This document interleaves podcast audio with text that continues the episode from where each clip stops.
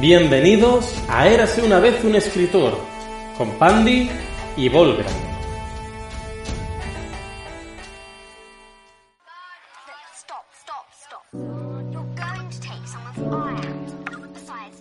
Cuando pensamos en la literatura en verso, sin duda nos vienen algunas de las grandes obras de la poesía castellana a la cabeza. Los temas que han tocado son tan vastos como el océano mismo, Quizás se trate de Espronceda, hablando de la libertad con el famosísimo que es mi barco, mi tesoro, que es mi Dios, mi libertad, mi ley, la fuerza del viento, mi única patria, la mar. Quizá hablemos de ese profundo y desgarrador dolor de la pérdida, como Miguel Hernández gritando quiero escarbar la tierra con los dientes, quiero apartar la tierra de parto a parte, a dentelladas secas y calientes. Quizá hablamos de Juan Ramón Jiménez cuando habla eh, crípticamente de sus sentimientos con las palabras La primavera le mostraba al mundo el árbol puro del amor eterno. O a Rubén Darío intentando explicar que la princesa estaba triste. ¿Qué tendrá la princesa? Cuando pensamos en la poesía urbana, acudimos instantáneamente al rap. E independientemente de nuestros gustos musicales, se pueden ver artistas enormes, KCO, Violadores del Verso, Offbeat, Koroshia y un largo etcétera, y cuando no voy a negar que el rap no es mi género predilecto, tampoco puedo negar cuando unos versos me emocionan por un motivo u otro, o cuando estos nos enseñan un poquito de historia, y quizá animen a algún joven a aprender un poco acerca de otros grandes artistas.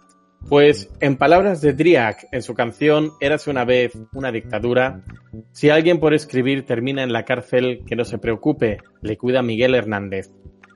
Hoy entrevistamos a un oyente asiduo de este podcast y también poeta y cantante de rap, FJ Renton. Bienvenido a Érase una vez un escritor con Pandy Volgrand. Yo soy Volgrand y aquí mi buena amiga Pandy. Buenas noches. Buenas noches, gente bonita. Buenas noches y bienvenido. ¿Cómo estáis? ¿Todo bien? He pasado del chat al micro, todo ok. Has ascendido rápidamente. Sí, sí, eso es un subir de escalafón. Un nivel. Base, de esfuerzo y fidelidad. pues sí, pues sí. Y de, Y, de ser eh, pareja de una de las presentadoras, pero eso, nada, eso es un pequeño detalle. Anecdótico. De, detalles sin importancia, claramente, claramente. Eso, eso no ha tenido nada que ver, nada que ver. Mm, bueno, hablando de fidelidad, eh, aprovecho para mandar aquí un saludo muy grande a Neus, que nos ha mandado 100 bits en, en Twitch, ahora que somos afiliados, eso equivale a un oh. dólar. Muchas gracias, Deus, te lo agradecemos mucho. Gracias, mil millones de gracias. ¿Eso dónde lo ves? Yo no lo veo. ¿Dónde, se ve eso? eso en el panel de control de creador, que como lo gestiono yo, lo he visto hoy. Ah, pues muchísimas gracias. Qué, bonito, qué bonito. Muy bonito, muy bonito. Mira, tenemos, acaba de llegar Fix. Hola, Fixe. Muy bien, pues. A las mueras, a la niebla. Estamos aquí ya los, los de siempre, los habituales. La gente, las buenas gentes. Los fieles, los fieles de este podcast. Adelante, los fieles. Aquí estáis una noche más, gracias. Iba a decir que gracias por estar con nosotros a pesar del toque de, queda, pero los tres no tenéis nada que ver con el toque de queda en España, o sea que bien. Sí, un poquito. Pues mejor todavía. Además, ellos están eh, por allí sobre las 6 de la tarde, ¿no? 7. Eh, me he equivocado con la hora. Estoy ya muy confuso. Creo que son las 6 en Argentina ahora. Hombre, ¿crees que el toque queda jugado un poco en nuestro favor? Es decir, la gente a veces de salir de marcha a emborracharse se queda en casa como personas responsables aprendiendo de nosotros. ¿De cuánto ha hecho el toque de queda por la cultura? A ver, que si, que si quieren salir, que tampoco pasa nada, ¿me entiendes? Que esto se queda grabado y pueden verlo en cualquier momento. No, sí que pasa, hay toque de queda, Pandy, que hay toque de queda. Eh, sí, bueno, se acaba como en una hora y hay un poco de vacío legal ahí en medio, o sea que. Bueno, bueno, vale, vale. En fin. bueno, Pandi, ¿te apetece empezar a ti a entrevistar a nuestro querido invitado? Bueno, Fran. ¿Tú quién eres que hace aquí? ¿Quién eres que hace aquí? en términos elegantes, Fran, háblanos de ti. Pues bueno, mi, nombre es Fran, pero mi nombre artístico es FJ Rento. Em, llevo 13 años dedicándome a escribir letras de rap. Tengo publicados cuatro trabajos en solitario y uno con un grupo que formé hace años que se llamaba Narcóticos, pero que por circunstancias de la vida ya está disuelto. Bien. Sencillo, conciso. Sí, sí, cla- claro y al grano, claro y al grano. Esto, esto va a ser diferente, es que estamos acostumbrados a que nos- se nos enrollen mucho los invitados. Sí, sí. Eh, bueno, pero bueno, habrá, habrá oportunidad, habrá oportunidad. Sí, sí. De momento solo la presentación. Ya. Tú dame hueco, Eh, que habiendo hueco yo ya. Exacto, exacto. Bueno, has dicho que empezaste hace 13 años, creo que has dicho. Correcto. ¿Y, ¿y cuándo decidiste que te ibas a dedicar a ello? ¿Cómo decide un chaval del sur de España decir, oye, voy a dedicarme a hacer rap? Pues de forma completamente espontánea, la verdad. Mm, Llevaba escuchando rap desde bastante años antes y un día que estaba solo en casa mm, decidí buscar una instrumental por internet, descargarla y probar a escribir unos versos. Y pues poco a poco fue, fui tirando de la madeja, tirando de la madeja y hasta, hasta hoy. Digamos que me Muy salió bien. del alma. O sea, Y bueno, eh, aparte del rap, eh, ¿tú cuál dirías que son tus estilos musicales favoritos? ¿Y en qué autores o músicos eh, te has inspirado o admiras especialmente? Pues ahí viene la respuesta larga. Estilos musicales. La verdad es que no soy demasiado sibarita con la música. Me gusta música de casi, casi, casi todo tipo. Quitando dos o tres géneros que no termino de tragar. Mi favorito es el rap, obviamente. Pero también me gusta muchísimo el soul, el jazz, em, los cantautores también me gustan mucho. El rock, el metal, el blues, el swing. Digamos que quitando reggaetón, trap e indie, no, no le hago asco a nada. Esos tres géneros, pues no son algo que no me entra demasiado. También respeto, cada uno su gusto y tal, pero a mí no me llaman mucho. Y tú te coges mi lista de reproducción y puedes saltar de Ramstein a Joaquín Sabina, pasando por Eminem, sin ningún problema. Y mis autores favoritos dentro del rap está principalmente Zenith, que es un rapero madrileño, que fue el que, digamos, el que me introdujo en el rap de forma más significativa, el que me llamó más la atención por el contenido de sus letras y el que más me enganchó al género. También está obviamente Violadores del Verso, principalmente KCO, que es el más destacado de todos, SFDK, que son los más destacados de Andalucía, digamos. Y en cuanto a rap extranjero, pues principalmente grupos de los 90 americanos como Tyler, iba a decir Tyler the Creator. Vale, Tyler the Creator sería de los modernos. De los antiguos, pues Butan Clan, Tupac, Notorious Big, Eminem, la primera etapa de Snoop Dogg, Gangstar, todo eso. Y fuera del rap, mis, mi grupo artistas favoritos, principalmente Joaquín Sabina, es una persona que me maravilla cómo escribe y, y todo lo que cuenta. Me gusta mucho Ramstein por el rollo cañero malote que tiene. Curiosamente también, aunque no mucha gente dice esto en voz alta, me gusta mucho Maná porque básicamente me trae muy buenos recuerdos sobre mi padre. Mi padre le encantaba Maná, me acabó enganchando a Maná y ahora cada vez que escucho a Maná me acuerdo de él. O sea que es inevitable que me guste. Muse también me gusta muchísimo. Ujú. Ujú. Yo son muy buenos, desde luego. Algo de 30 Seconds to Mars en su primera época también me gustaba bastante. Y bueno, así un poco eso, un poquito de todo. Oye, se yo puedo- costumar yo- ya hace tiempo que no publica nada, ¿no? ¿Qué? Que Pues no- estuve hablando hace poco con una amiga y me dijo que sí que hacía no mucho que habían sacado algo, pero yo les perdí la pista hace 4 o 5 años. No sé, como ahora el Jared Leto se ha tirado más por el tema actuar y todo el rollo. En pensaba- realidad siempre ha estado a caballo entre una cosa y otra. Ah, Pensaba que lo había dejado, hombre. No, No, no, no. pero O sea, sí sé que fue llevaba prota- ya tiempo que Fue estaba. prota de Requiem for a Dream incluso antes de publicar el primer disco con 30 Seconds. O sea, viene de largo ya. Muy... Mm. Requiem for a Dream, ¿cómo pudieron hacer una banda sonora tan puto épica para esa película tan depresiva, por Dios?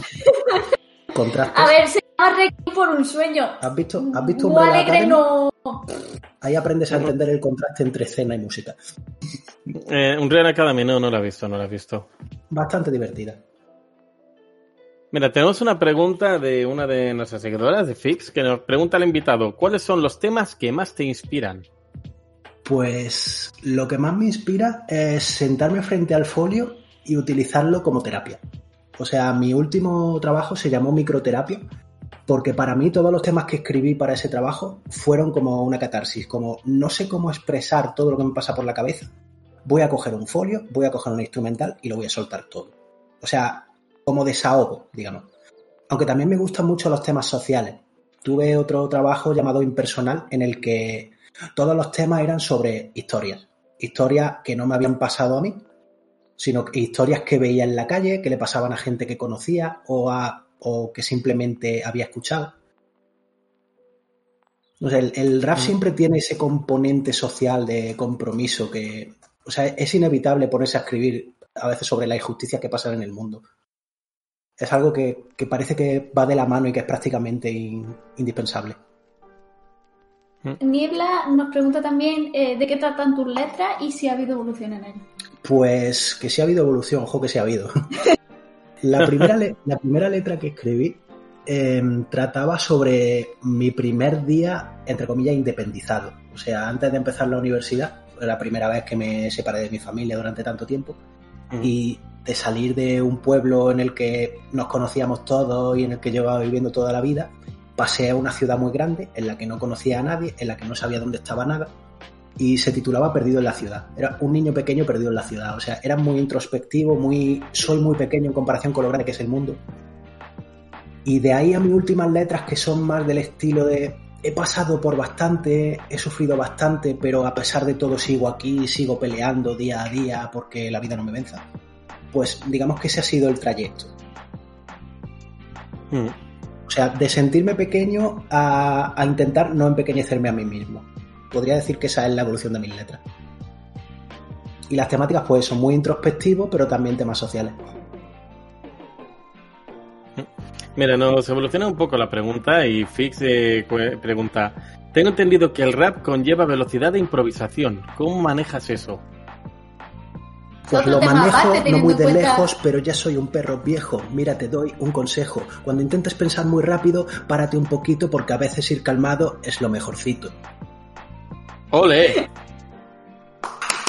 ¡Ole! Al mismo, tiempo, esa, era la respuesta corta. Ahora viene la respuesta larga. Al principio, al, al mismo tiempo que empecé a escribir letras, aproximadamente, diferencia de semanas, empecé también a improvisar con mi amigo, porque también ayuda mucho el componente social del entorno que tienes a la hora de desarrollarte en ese tipo de cosas. Y tener amigos que iban por el mismo camino me ayudó mucho. Y muchas veces nuestro rap nacía de juntarnos en un parque a las 11 de la noche, cuando no había nada mejor que hacer y estábamos pelados de dinero, con el bolsillo vacío, pues no teníamos nada mejor que hacer que ponernos a rimar juntos, improvisar, rapear, hacer batalla. Y eso pues te ayuda mucho a la velocidad mental porque a veces pues no tienes tiempo de pensar porque a la misma vez que te dicen algo, tienes que estar ya procesando una réplica para vencer. Entonces, como que te... No sé si, no sé si es causa o consecuencia, pero rapar y tener velocidad de improvisación se han retroalimentado durante mi trayectoria. Hmm. Eh, no, lo has dicho, en ningún momento, pero tú has, mm, has participado en torneos de mm, improvisación. Yo he participado en campeonatos locales y he ganado algunos. Ole. Es que Hombre, eh... el tío, con, él no discutir porque él piensa muy rápido. O sea, Mejor, me, me, gusta discutir con gente que piensa rápido. Es divertido, es divertido. Pero es que además no solo te gana la discusión, sino que te gana con rimas. O sea, cuidado. es doble arma. Genial, genial, buenísimo, buenísimo. Bueno. A ver, eh, bueno, esta pregunta yo creo que ya la he respondido un poco, pero siempre hacemos la misma, la de Neil Gaiman, que dice que escribir es como abrirse paso a través de, de una niebla espesa, que cuesta mucho ver poco a poco lo que es justo después cuando escribes. En tu caso, ¿tú cómo defines tu forma de crear, en este caso, las canciones y las letras de tus temas? Mayoritariamente espontánea a mí me ha pasado muy pocas veces lo de planear una letra, decir, me voy a sentar y voy a ponerme a hacerlo, sino que simplemente mi cabeza ha dicho, oye, empieza a soltar esto. Se, me forman dos o tres rimas en la cabeza y dices, venga, empieza a tirar del hilo, empieza a tirar del hilo. O sea, básicamente mi mente me obliga a escribir, más que al contrario. Hmm. Y la verdad es que las veces que me, he, entre comillas, forzado a escribir una letra, el resultado me ha gustado muchísimo menos que cuando simplemente se me ha ocurrido algo, una pequeña idea y he empezado a tirar y a tirar y a tirar hasta conseguir sacar una canción. En esos casos me siento más satisfecho con el resultado. No sé si es porque de esa manera me sale mejor o porque simplemente lo siento más natural y más, eso, más visceral, más de dentro. Hombre, yo puedo empatizar en el sentido de que te salga algo de forma natural. En un momento que cuando yo estoy escribiendo y hay un tema que, yo qué sé, si es que en una escena que, que me está saliendo sola, como aquel que dice que estoy inspirado, que sé qué es lo que va a ocurrir sin ni siquiera pensarlo y tal, o cuando me estoy, ahora llevo semanas dándole vueltas a una escena y no me sale, y que al final, por más vueltas que le dé, cuesta muchísimo que me guste el resultado final. Así que puedo empatizar un poco con esta sensación de que cuando lo improvisas y te sale solo, como que estás más contento con el resultado final.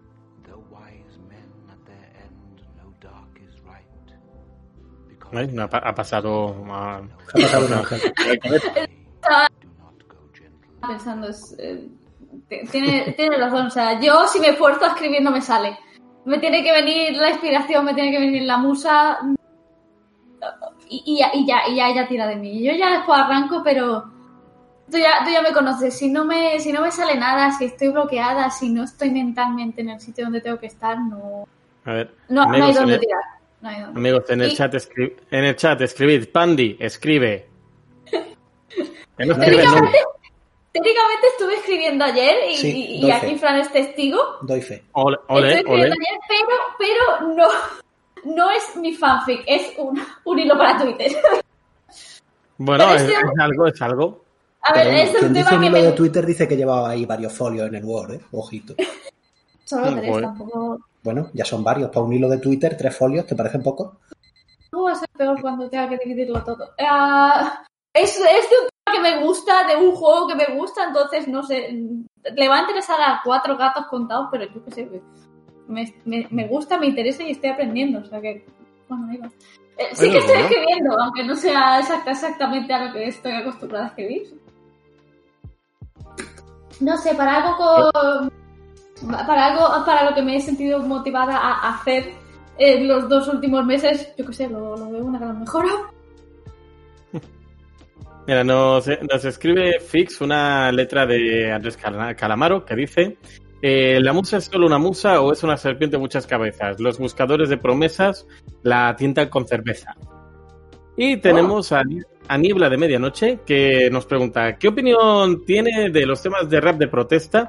Por ejemplo, los de Residente de Calle 13, que habla sobre la política de Puerto Rico, o los artistas urbanos que apoyan una causa, por ejemplo, las de Colombia en la actualidad. Pues precisamente es lo que comentaba, que es muy difícil separar al rap de la realidad social en la que se vive y el descontento con la injusticia. Son dos cosas que van de la mano desde el principio del género, porque el rap al fin y al cabo nace en barrios pobres, de gente pobre, marginada, que está buscando ganarse la vida como puede, y dentro del rap eso es algo inherente. De hecho, prácticamente, o sea, es que no, no sé con qué palabras decirlo, pero digamos que el rap repudia cualquier ideología que no sea defensora de lo social y del pueblo y de los, de los desfavorecidos. O sea, solo como género musical se ha, se ha adjudicado esa personalidad y es incapaz de soltarla. Residente es un ejemplo. Los temas de Residente, pues, o sea, Residente es de los primeros raperos latinos que realmente lo han petado aquí en, en España porque aquí también hubo un poco de racismo en relación al rap latino hasta hace 7, 8 años, pero ahora con el tiempo ya se ha ido normalizando porque la gente ha ido abriendo los ojos y ha ido viendo que las realidades de las que habla esa gente son distintas a las nuestras y por eso choca un poco al principio, pero que son mensajes muy potentes lo que mandan. De hecho, lo de Colombia ahora mismo mm, le doy le doy 72 horas para que algún rapero importante de Latinoamérica o de España saque un tema hablando de eso. Ya están tardando, ya te lo digo. O sea, hay muchísimos ejemplos a lo largo de, la historia. Por ejemplo, aquí en España, pues KCO hizo muchos temas. Hizo uno que se llamaba Esto no para, que era como protesta contra el militarismo. Em, Zenith, que es mi favorito, hizo uno que se llamaba Arde París, allá por 2006, cuando los disturbios en, en las Vallier y los coches ardiendo. Y también está Rap contra el Racismo, que fue un proyecto, bueno, un proyecto, fue una canción que juntó a pues 12 o 13 de los mejores raperos de España protestando contra el racismo en una canción. Eso es lo que es capaz de mover el rap y eso es una de las cosas que más bonitas me parece del género. El compromiso y el corazón que tiene para saber de dónde viene, no olvidarlo y llevarlo por bandera. No, no se va a quedar. Ya, bueno, vale, todo bien. Maldita sea, estás mm, pisando terreno peligroso. Escabroso. Nada, luego edito esto y aquí no ha pasado nada, no os preocupéis. Mm, no. Bueno, vale, eh, te iba a preguntar, eh, has mencionado el, el tema de Baltonic y cuando es cierto que, que meter a alguien por sus ideas políticas en la cárcel es, es propio de una dictadura, también es cierto que Baltonic en concierto, por ejemplo, llegó a pedir iros a otro pueblo a matar a un guardia civil. Es decir, ¿tú qué piensas de esto? Sí, sí, no, hay, hay límites. O sea, no pienso que todo esté justificado, pero que, a ver, no es por poner un pero, sino que a veces esos personajes que dicen esos mensajes tan potentes, en ocasiones no es ese mensaje el que quieren transmitir de manera literal, sino en ocasiones una metaforización de este es el poder y hay que luchar contra ese poder, no contra la persona que, que lleva el mazo en la mano, sino contra el concepto que supone la opresión y el abuso de poder. Entonces, eso es un mensaje completamente respetable.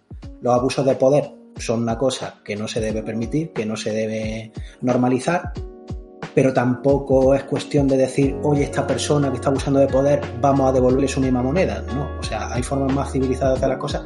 Lo que pasa es que esos mensajes calan más.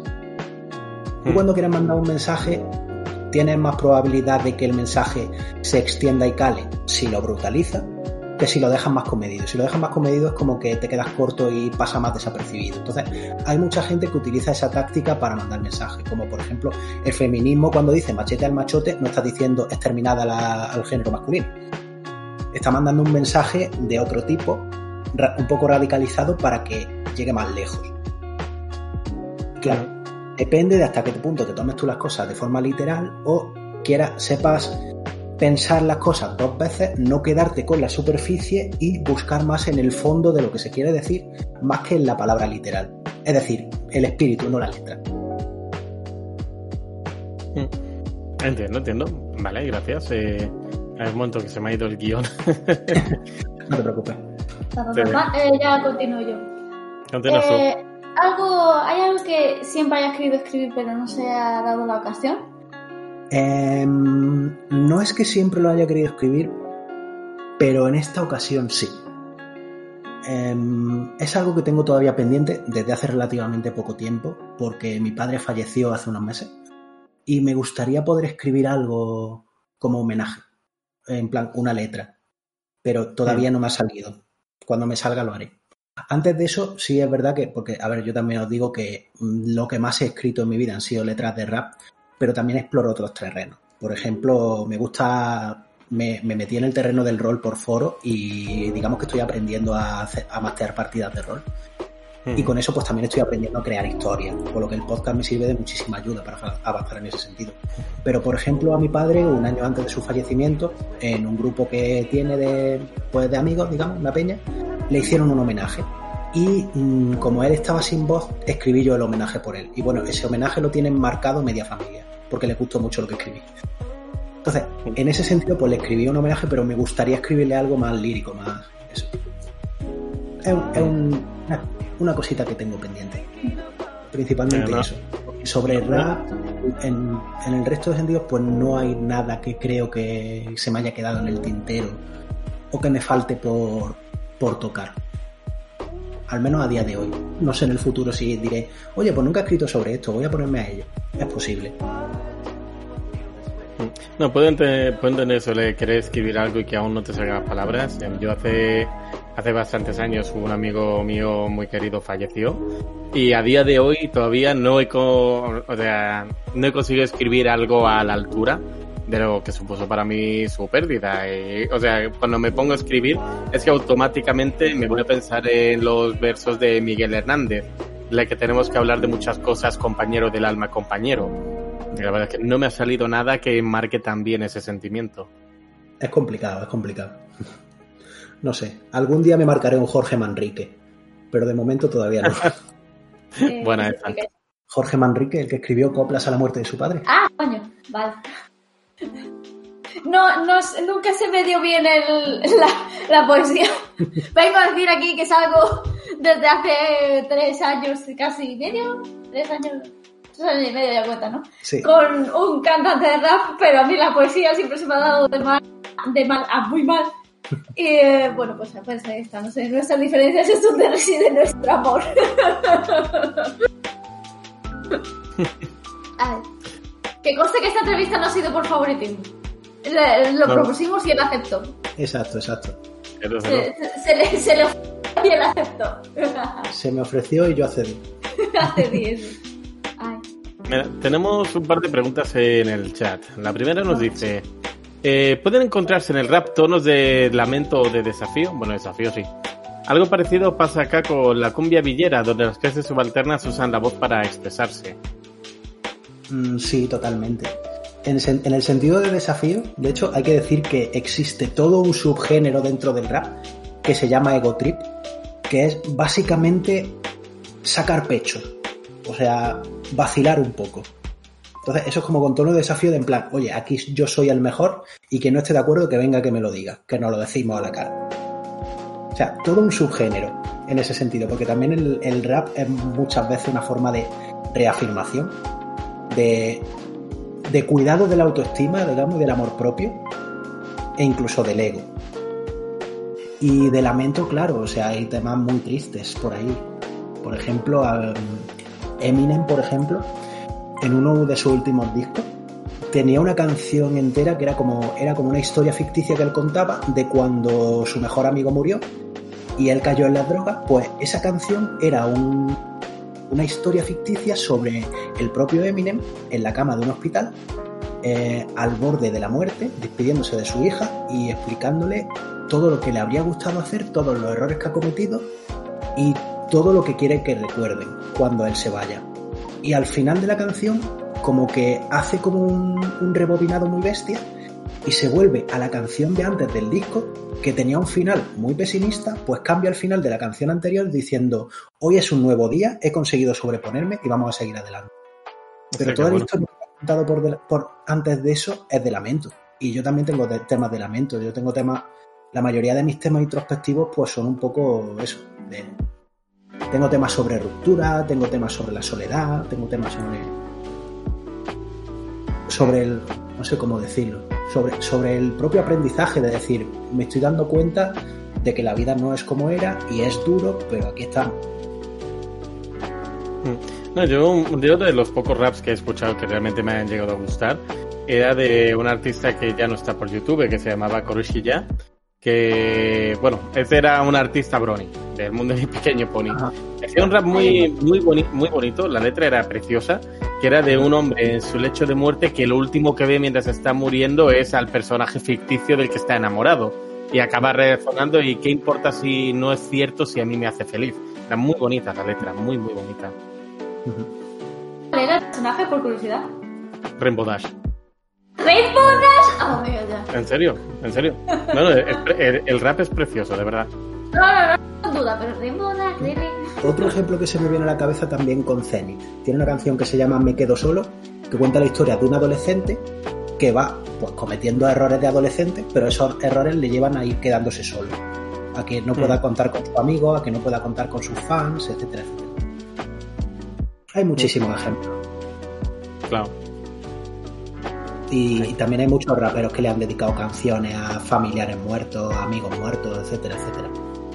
O sea, la, la trayectoria de Eminem desde hace 14 años se basa completamente, o sea, la trayectoria tanto vital como musical se basa en la muerte de su mejor amigo. Eso a él le dejó tocadísimo. Y la, Mm. o sea, de su- sus discos, sus discos de finales de los años 2010 se llaman Relapse y Recovery, que es básicamente contando cómo cayó en la droga y cómo salió de ella Mm. porque le pegó tan fuerte que es que estuvo súper mal con el tema de las drogas. Encontró ese refugio y le costó muchísimo salir de eso. Y a día de hoy pues todavía tiene canciones de ese estilo. Había una en un disco que sacó hace unos años que era básicamente pidiendo, pidiéndole perdón a su madre porque llevaban muchísimos años teniendo muy mala relación con ella, pero había conseguido arreglar las cosas y ahora pues como que se llevaban mejor. Mm, Qué bueno el tema. Sí, sí, o sea, hay, hay ejemplos para, para dar y regalar. Pues, va- pues que no, el tema de la madre me parece muy personal, muy, muy bonito.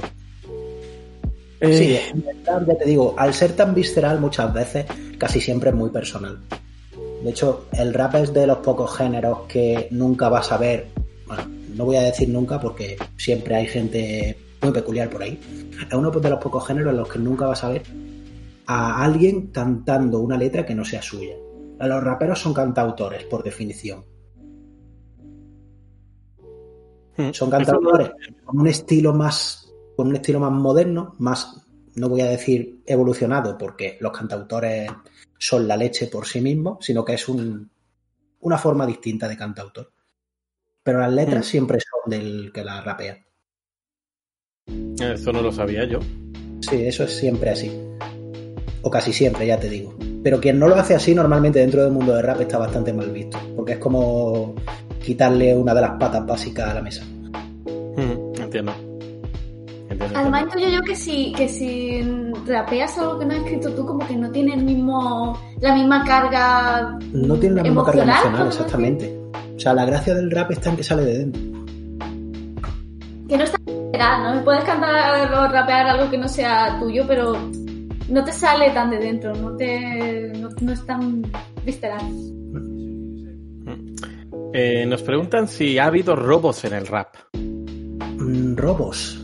Pues. Robos de temas, supongo. Sí, ha habido uno, yo le robé el corazón a él.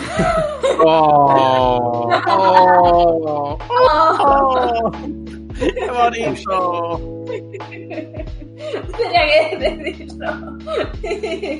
Pues. Robos. Nos aclaran que tal- robos de letras. Sí, sí, robos de letras, lo entiendo. Porque si es, fuera, si es fuera de las letras, ha habido muchos robos y asesinatos. El, el tema del rap americano es muy turbio, en el sentido de los crímenes.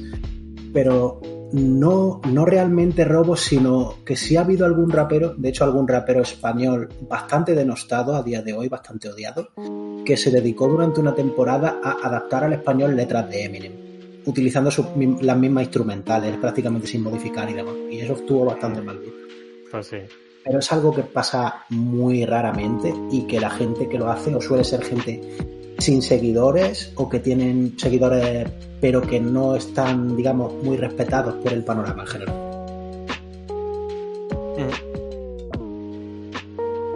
Eh, ahora que mencionar lo, de, lo del rap en América, estaba pensando en la canción del rapero Offbeat It's Hard, que empieza diciendo que es en inglés, dice it's hard to be a kid in the sticks.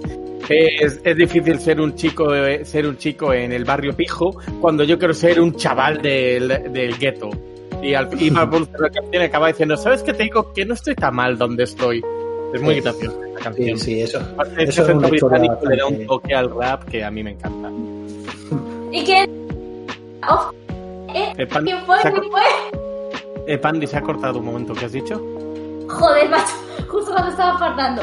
Digo, que quién te enseñó a Offbeat, ¿eh? ¿Eh? ¿Quién ha sido? Ah, va, pues sí, sí, fuiste tú, fuiste tú, fuiste Ah, tú. Muchas Gracias. Ah, me. Es que esa, esa, esa mezcla de swing y rap mola mucho, tío. Sí, sí, sí. Yo lo escuché también gracias a ella y suena muy bien, suena muy guapo. Sí, o sea, tiene mucha razón en ese sentido porque una persona que ha crecido de manera medianamente privilegiada no puede ni soñar con querer ser como los raperos originales, digamos, los que se criaron en barrios muertos de hambre, con padres que tenían 40 hijos y no tenían para darle de comer ni a tres y que muchos se veían obligados a pasar droga en las calles para poder sobrevivir. Hmm. Hay Claro, no una puedes tener más esta, esta los, primeros raperos que destacaron precisamente pues eran de ese rollo. Por ejemplo, Notorious Sí. de adolescente, pasaba droga en las calles. Tupac también estuvo metido en la cárcel por temas de droga y de, y de cosas pandilleras. Hay muchos que han estado metidos en ese mundo porque, claro, es que eso, son gente que ha crecido en la mayor miseria, viviendo una época mucho más racista que la que hay ahora y intentando sobrevivir como se podía en ese momento. Y lo hicieron como pudieron. Los que tuvieron suerte consiguieron salir del barrio y lograron labrarse una carrera musical. Los que no, no se sabe dónde están. Hmm, Claro. Claro, claro. Eh, a ver, un segundo que dice. Y yo, por Buscando- ejemplo, pues no, no me, me considero un término medio. No soy ni una cosa ni la otra. Yo, a ver, soy un chico blanco que he crecido, pues, con lo poco que había en casa, de manera humilde, sin alarde, pero tampoco he pasado hambre nunca, por suerte. Así que a mí lo que me ha llevado a ese terreno ha sido un poco más la empatía, el ver cosas que pasaban a mi alrededor, entenderla y decir, oye, yo no estoy tan lejos de eso. Podría haber sido yo. Y eso pues me ha ayudado también a tener una perspectiva bastante más humilde de la vida. Y por eso creo que me he sentido capaz de hacerla que yo creo que es lo que dice Fix, si uno es un tincho que vive con plata de papá, dudo que pueda ser buen rapero. Es difícil expresar ciertas situaciones cuando tú has sido un privilegiado, y eso es así. Mm, claro. Sí, no, no puedo entenderlo perfectamente esto. Es decir, puedes, si has sido de la parte privilegiada, puedes empatizar, pero jamás lo vas a haber vivido al final la experiencia personal en cualquier autor, ya sea de rap o de lo que sea, eh, marca muchísimo la forma que tienes de expresar y entender las situaciones. Exacto. Dime una cosa, eh, yo eh, antes, antes eh, mencionaría por tercera vez en este podcast lo de que mencionaba a Miguel Hernández. ¿Tú, ¿Tú crees que el rap tiene posibilidad de acercar la poesía más clásica a nuevas generaciones o más bien tiende a alejarse de estas referencias? Mm, yo diría que no tienen nada que ver uno con el otro, sinceramente. Porque el rap está en un punto que la poesía abandonó hace décadas o siglos. Por poner un ejemplo, Mario Benedetti. Tú lees a Mario Benedetti y hay lírica, hay poesía, pero no suele haber rima, muchas veces. El rap se entrega a la rima casi por completo y es prácticamente imposible de entender sin la rima. Entonces como que el rap toma ciertas cosas de la poesía, pero se entrega más a la musicalidad que a la poesía. Hmm. Sin dejar de ser poesía. Pero la poesía a día de hoy sigue unos derroteros que están a años luz de los que sigue el rap. Son dos caminos completamente diferentes para mi gusto. Pero hmm. sí es verdad que una persona que, a la que le guste la lírica y la rima en ese sentido, mm, podría interesarse por la poesía más clásica, a través del rap. Pero es algo muy raro, porque el rap es como una bandera de los tiempos modernos y la poesía clásica es completamente lo contrario. Entonces, dependiendo del interés de cada persona, pero es algo bastante raro. Yo diría que es difícil. Mm. O sea, yo no, termino, de escuchar un tema de Natos Igual y me voy a leer a Becker. Mm, no pasa, eso no pasa. La gente escucha un tema de Natos Igual y se va a buscar otra cosa del estilo, e igual de moderna. Sí, claro, entiendo. Eh, Pani, ¿quieres hacer tus siguientes preguntas? Sí. ¿Me das un besito?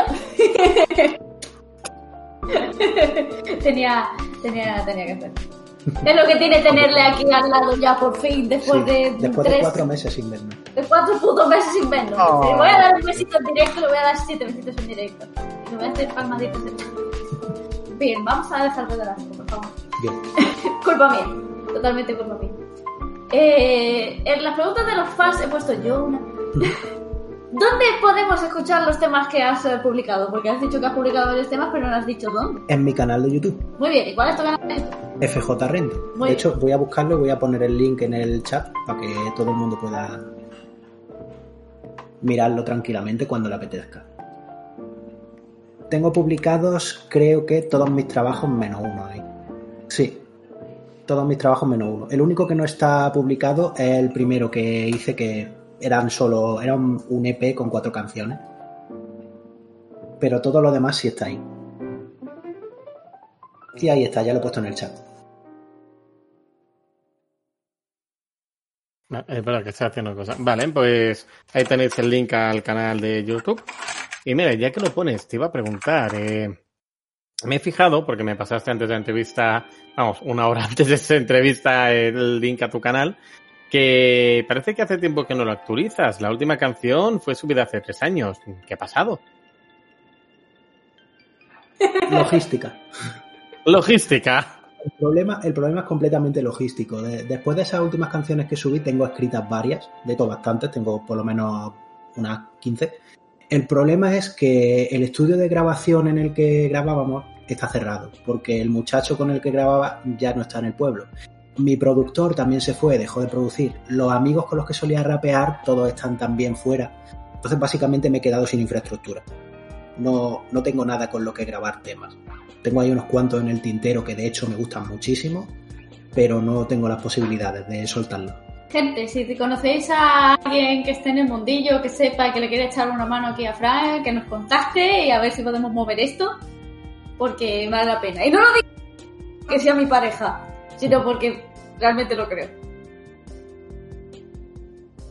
Vale, pues ya sabéis, si conocéis a alguien, hecho- pues decídnoslo.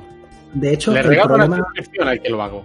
por, por añadir contexto, el problema infraestructural, o sea, los temas que están, los últimos temas que están publicados, los publiqué, como tú has dicho, hace 3-4 años. El- la maqueta la lancé hace casi 5.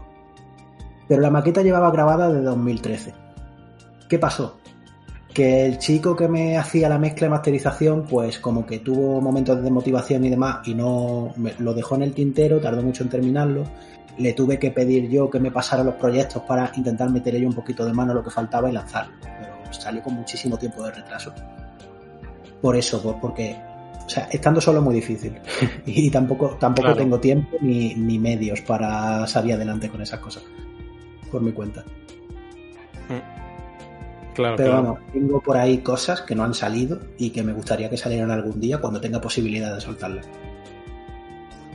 Ojalá ya llegue pronto. Y no lo digo por peloteo, de verdad que, intento que, que, que, Lo en todo intenta, momento. lo intenta. He que- tenido, he tenido borrachas muy largas sin escribir y ella siempre me insistía para que no lo dejara, para que lo intentara, para que esto y para que lo otro. Soy fan número uno, pero estoy intentando ser lo más imparcial que puedo dentro de mis circunstancias. Porque soy presentadora, pero también soy pareja. Es muy duro para mí esto, pero o, o- o sea, lo digo en serio, vale la pena. Los hay mejores, los hay peores, claro que sí. Pero coño, vale la pena. Nah. Bueno, eh, quería comentar que por aquí eh, Fix comenta que de 60 com- de 100 comentarios, 60 son suyos y si hay regalo, sí, tiene de regalo una suscripción. Gracias, Fix. Premio. Tilín, tilín, tilín, tilín. Tenemos ganadora de la noche. Uy.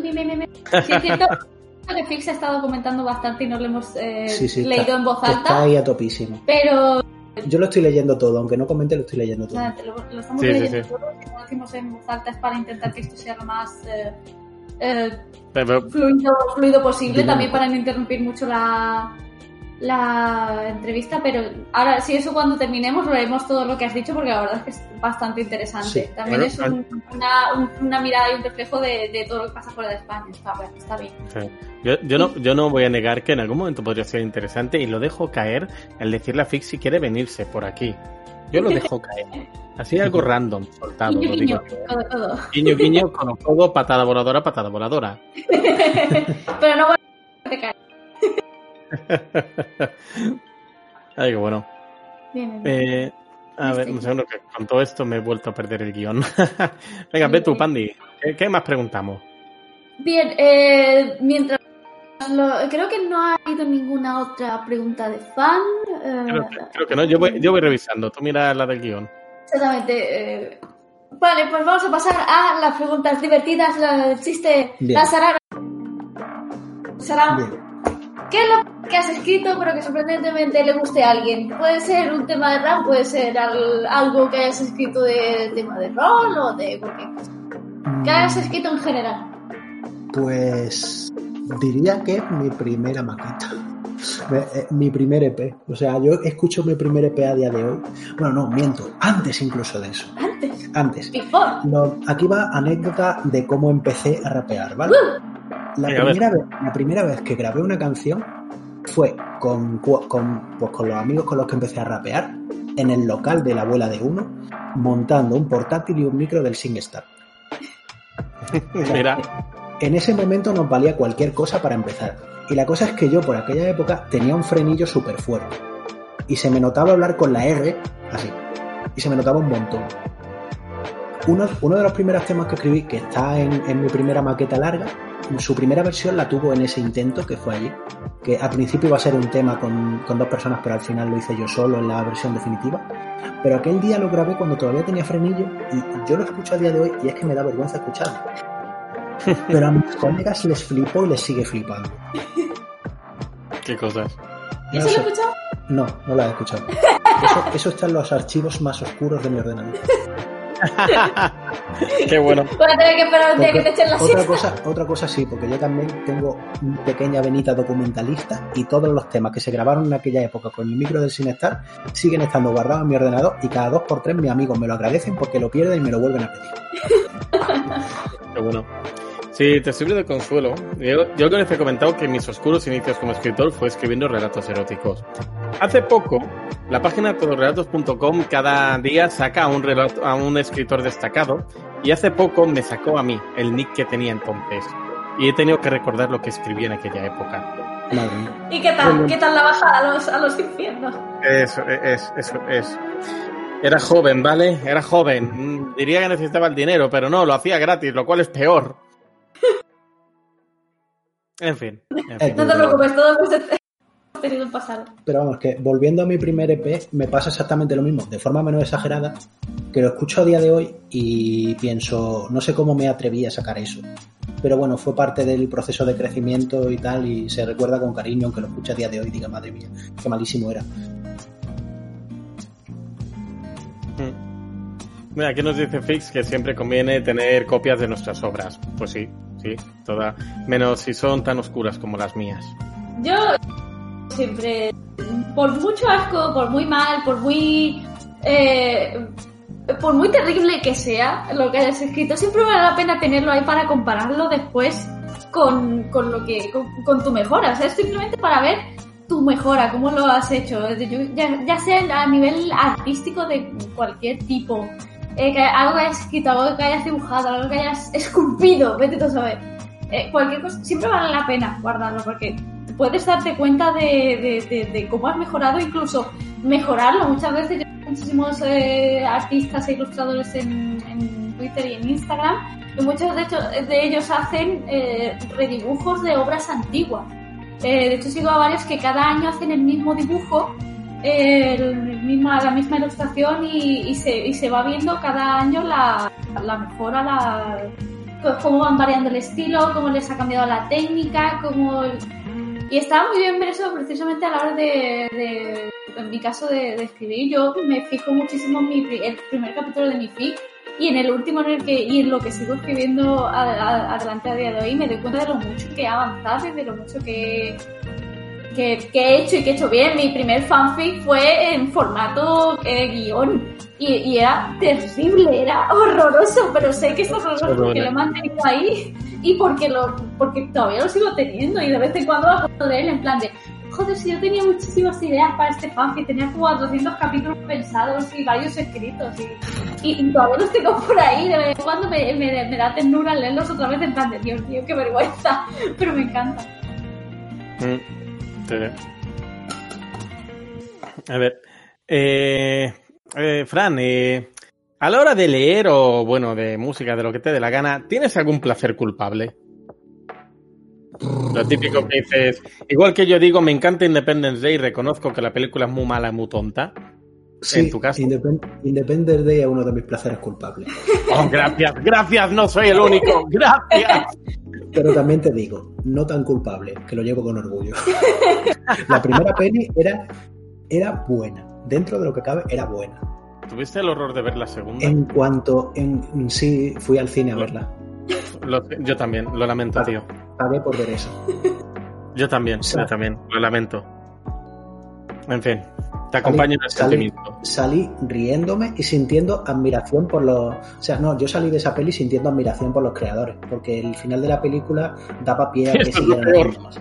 Eso es tener la moral muy alta, tío. Yo quiero. Yo de mayor quiero ser así, quiero tener esa, esa confianza. Ay, Dios mío, qué mal. ¿Cómo, pude- cómo, cómo- cómo pudieron cagar tanto un concepto tan simple? Es increíble.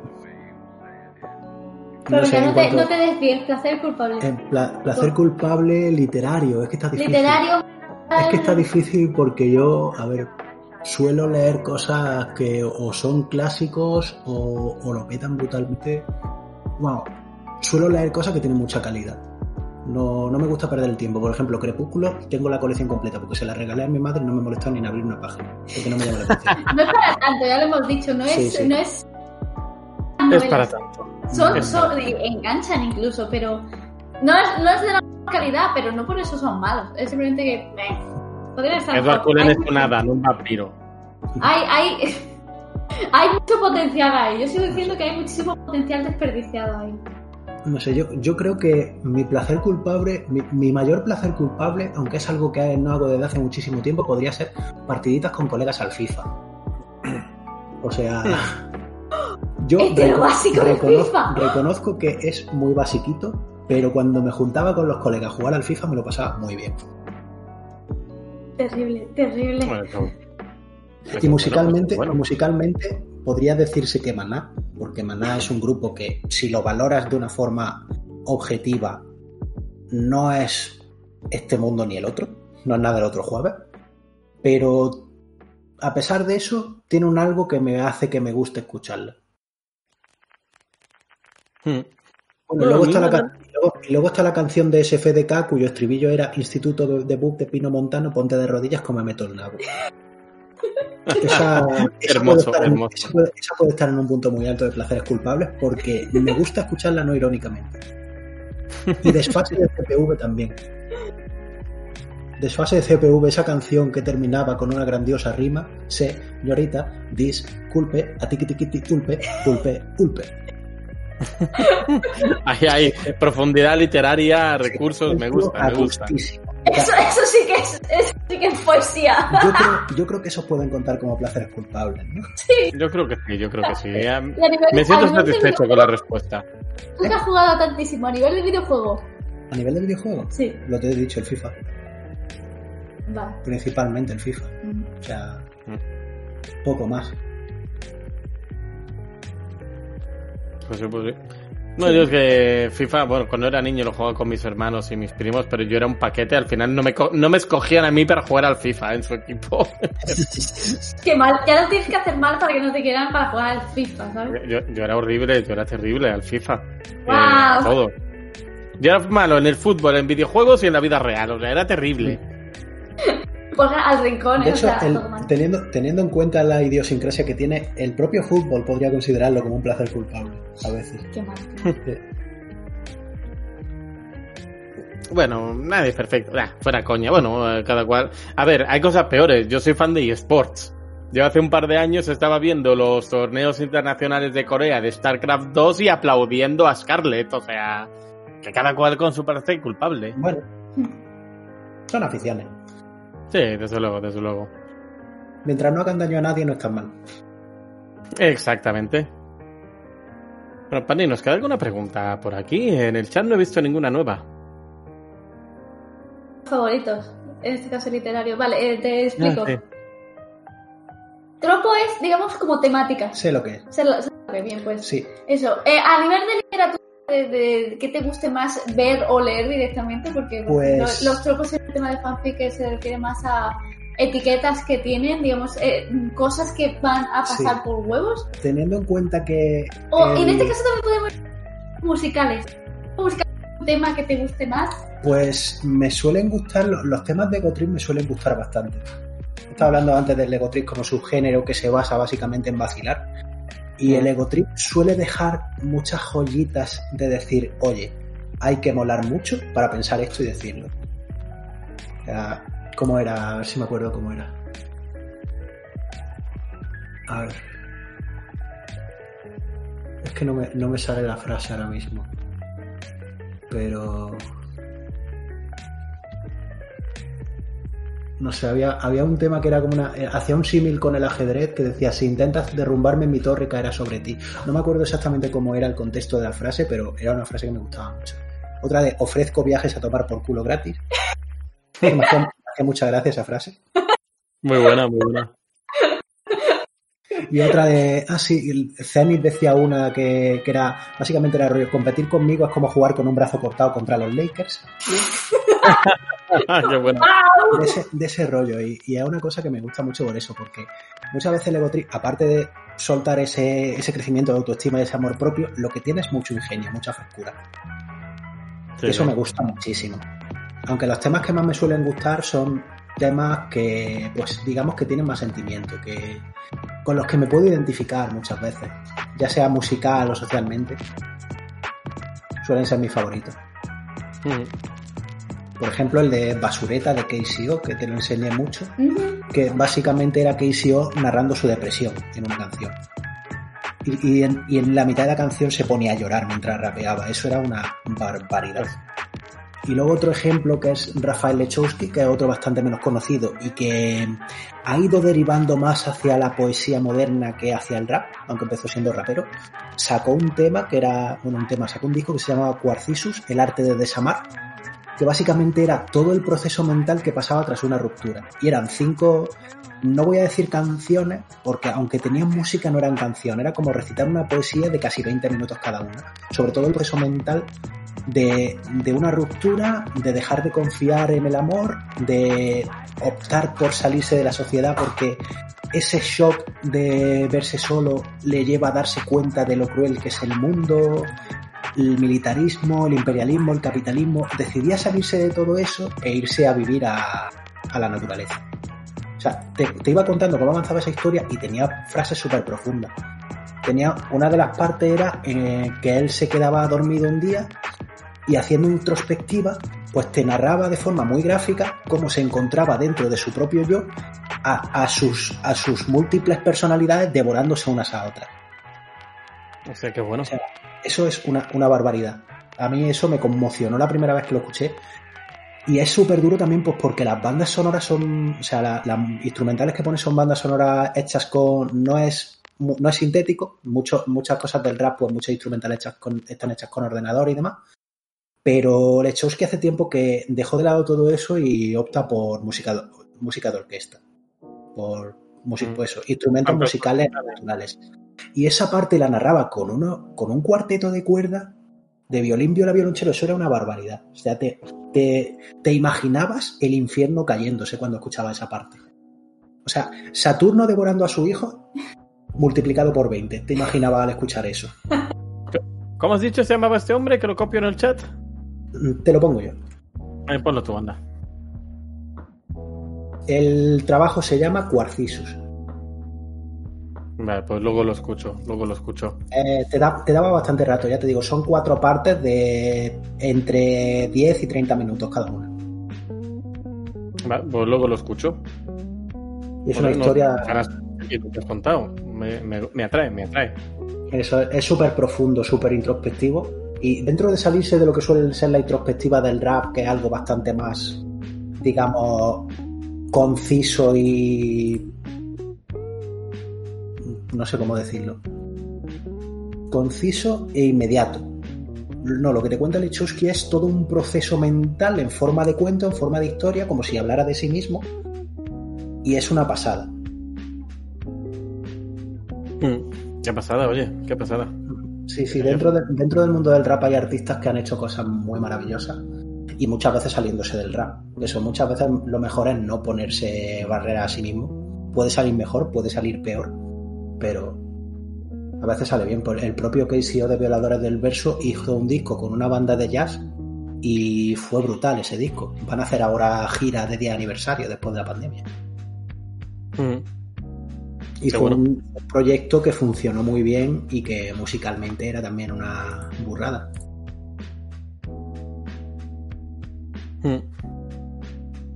Pues suena súper bien, oye, eh, nada, eh, lo, he hecho, lo que me ha llamado mucho es esto, lo del Rafael Hechos que, has, que has contado, este, sí. luego me lo escucho, luego me lo escucho, sobre lo ponemos en recomendaciones. Lo bueno, pues... Decir, si os gusta ese tema introspectivo, ya os digo que os pongáis los auriculares, los mejores que tengáis, que os sentéis con un té o con una copa, cerréis los ojos y os dejéis llevar. Es mi recomendación. O sea, vais a, escuchar, vais a escuchar un cuento. Bastante dramático, pero un cuento. Vale, tomo nota, tomo nota. Lo escribiré tal cual, la recomendación en el Discord. De hecho, os puedo pasar yo el enlace luego, si está en YouTube. Vale, perfecto. Bien. Y ahora, lo último Uh -huh. Que acabo de añadir yo sin que tú te des cuenta. Oh, vaya. Oh, Dios.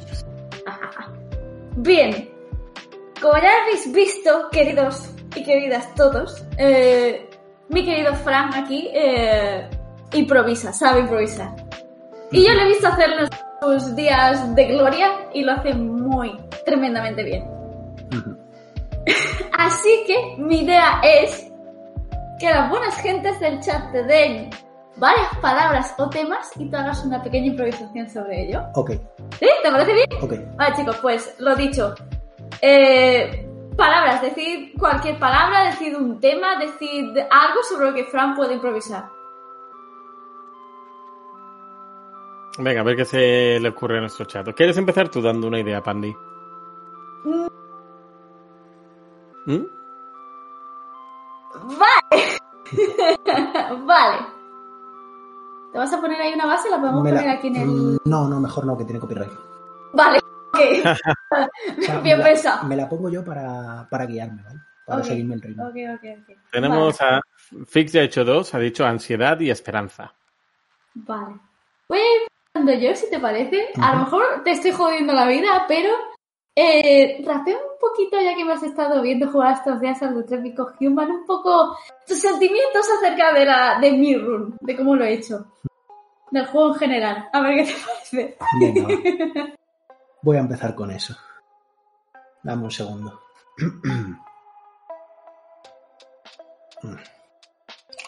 No, no, estoy bien. Bien, bien, ¿Seguir grabando, chicos? bien. En la vida siempre hay que tomar decisiones y siempre tienes miedo de que no salgan siempre como lo piensas, pero la cosa se pone intensa y tienes que avanzar por cojones. Así que lo importante a veces es tocar adecuados botones. ¿Sabes lo que pasa cuando la vida se tuerce? Que al final ves cómo te creces, o al final falleces, tú decides siempre.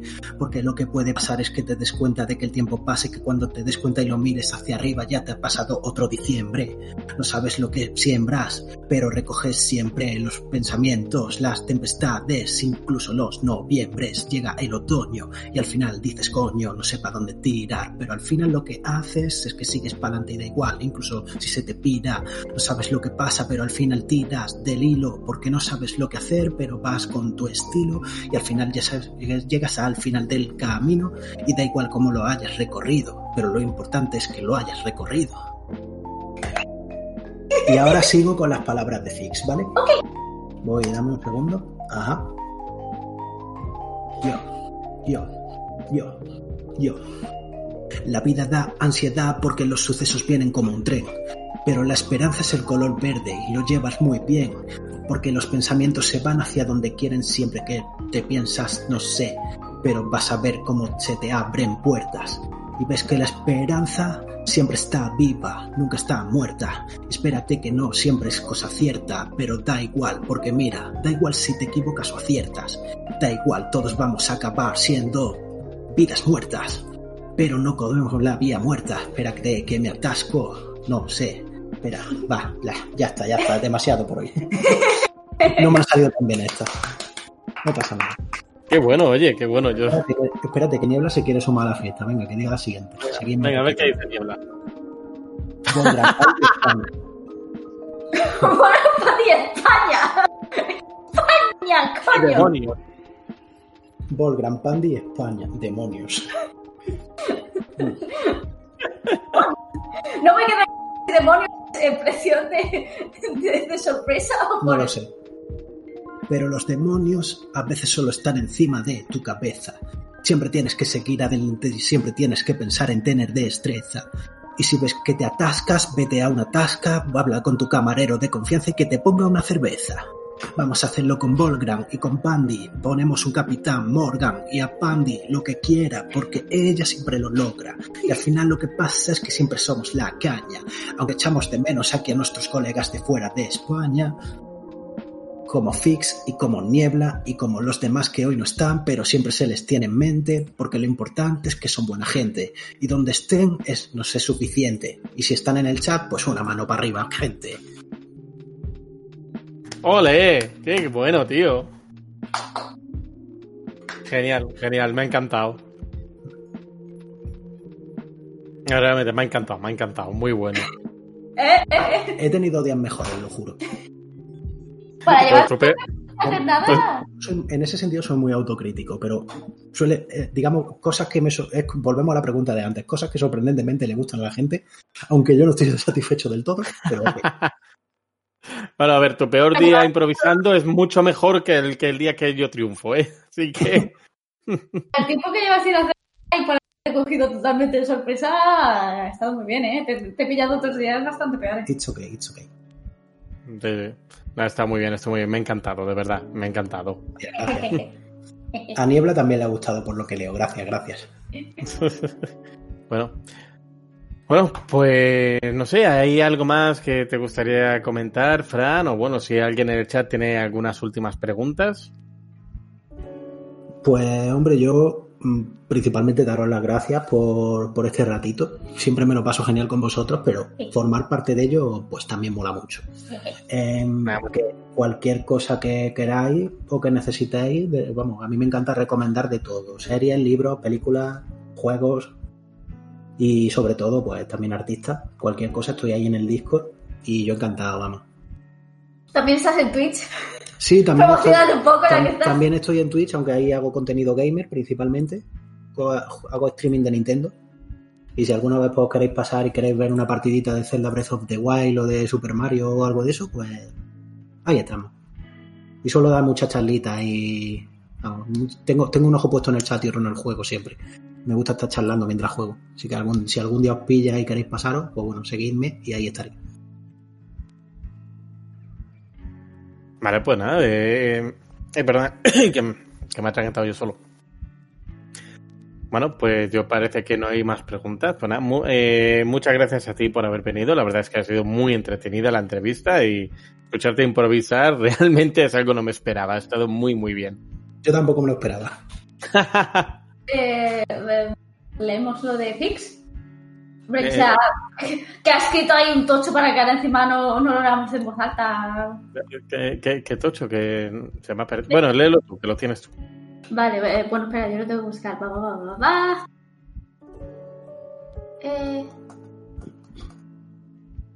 Sí, sí. arriba de todo, desde el principio, eh, para no ser tan... Le, le- le pasó con la literatura gauchesca, ¿a ese te refieres?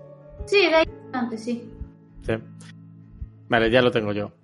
Pues antes, respecto a los tonos de lamento, desafío, decía que pasó con la literatura gauchesca, un género limitado y construido por la élite, donde los escritores cultos se apropian de la voz del gaucho para hablar en su nombre. No era una literatura escrita por gauchos para gauchos, porque José Hernández, el autor de Martín Fierro, no era precisamente un gaucho, pero a través de la voz del gaucho Fierro denunciaba cosas que pasaban en la realidad argentina en el siglo XIX, por lo menos en la ida.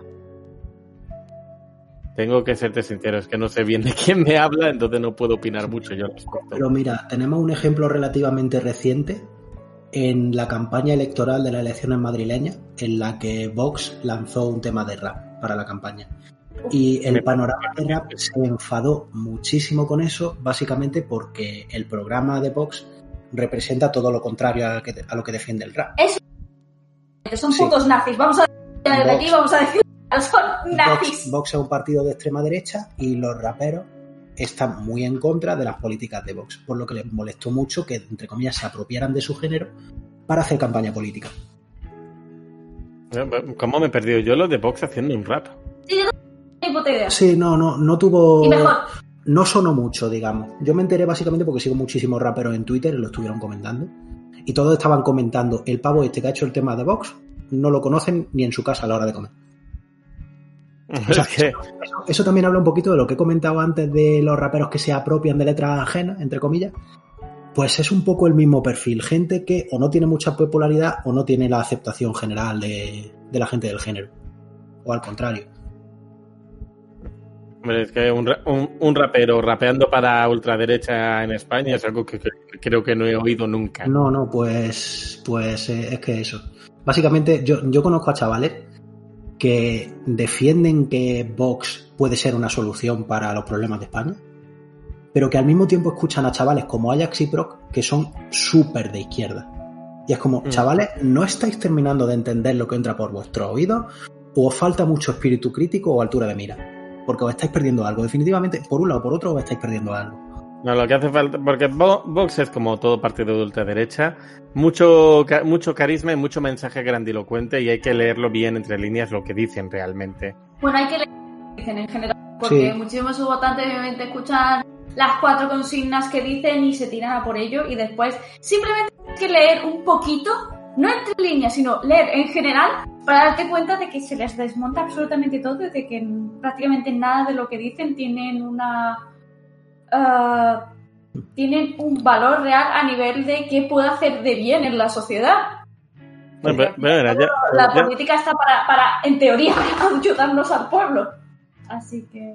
No, pero ya, ya que tratamos el tema, el problema con, bueno, ahora es Vox en España, pero cualquier partido de ultraderecha, es que plantean una solución grandilocuente a un supuesto problema. Un ejemplo que dice Vox que, que un tema, por ejemplo, la ley de violencia de género, podríamos plantearla, pero con seriedad. O sea, a ver qué se puede mejorar, qué se ha hecho bien, qué se ha hecho mal. Se podría hacer un debate muy interesante esto. ¿Qué dice Vox? Esta ley hay que quitarla y hacer una nueva. No, coño, esta no es la solución. Pero claro, te lo dicen de una forma basándose en ciertos datos muy tergiversados y parece que tienen razón. A primera, hay que leerlos bien entre líneas. Ese es el gran problema con estos partidos. Alex, digamos que dijo... A ver, eh, nos decía Niebla Medianoche. Sí, eh, si puede desarrollar el tema de la ideología de izquierda nueva como temas de rap, ¿sería continuar con el, con el espíritu del rap? Mm, El espíritu del rap es que no, no podría decirse que tenga un color político, porque al fin y al cabo, muchas veces, izquierda o derecha, dependiendo de quién lo enarbole, no son más que nombres.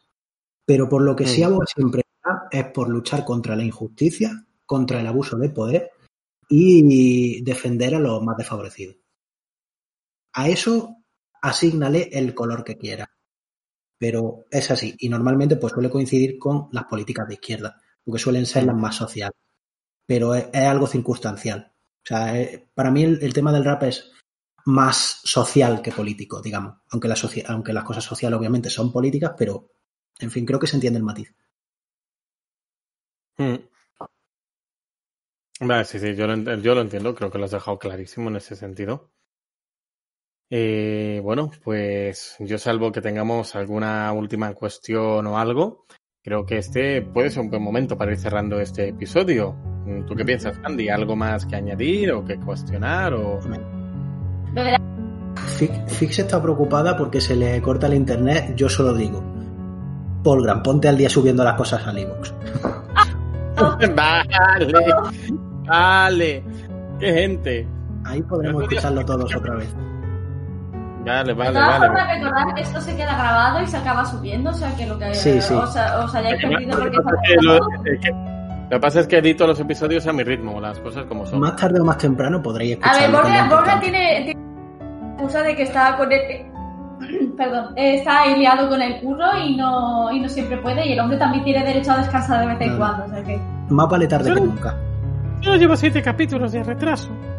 Creo. Ocho. No, no lo sé, así que no te voy a dejar más, en caso de que fueran más. Gracias, gracias, se aprecia. Bueno, pues nada, pues si os parece bien, ya hacemos las despedidas de rigor. Claro, poco más podemos decir. Pues sí. Bueno, pues nada, pues como de costumbre, muchas gracias a todos los que habéis venido a escucharnos. Eh, siempre es un placer y no haríamos esto sin vosotros. Bueno, muchas gracias también a Fix y Niebla de Medianoche que han estado aquí a topísimo en el chat haciendo Muchísimas preguntas. gracias por el apoyo, familia. Y bueno, por supuesto, muchas gracias, Fran, por haber venido. Ha sido un placer tenerte aquí. La entrevista ha sido súper interesante. El placer es completamente mío. Muy bien. Y como de costumbre, pues recordar a todos los que nos escucháis que podéis, eh, podéis escucharnos también en Evox y en Spotify, que nos sigáis en nuestras redes sociales, en, twi- en Twitter, tanto arroba eres un escritor como eh, arroba Pandora Lauliet, joder, qué nombre más complicado tienes, Pandy, y arroba Volgrand. Llevas escuchándose este apodo literalmente años. Bueno, sí, detalles. Y nada, pues como de costumbre, que volveremos. Bueno, muchas gracias, Pandy, también, que se me olvidaba. Eh, de nada, aquí está. Bien. Y como de costumbre, nos volveremos a ver la semana que viene, una vez más, en Eras una vez un escritor con Pandy Volgrad. Muchas gracias y buenas noches. Good night.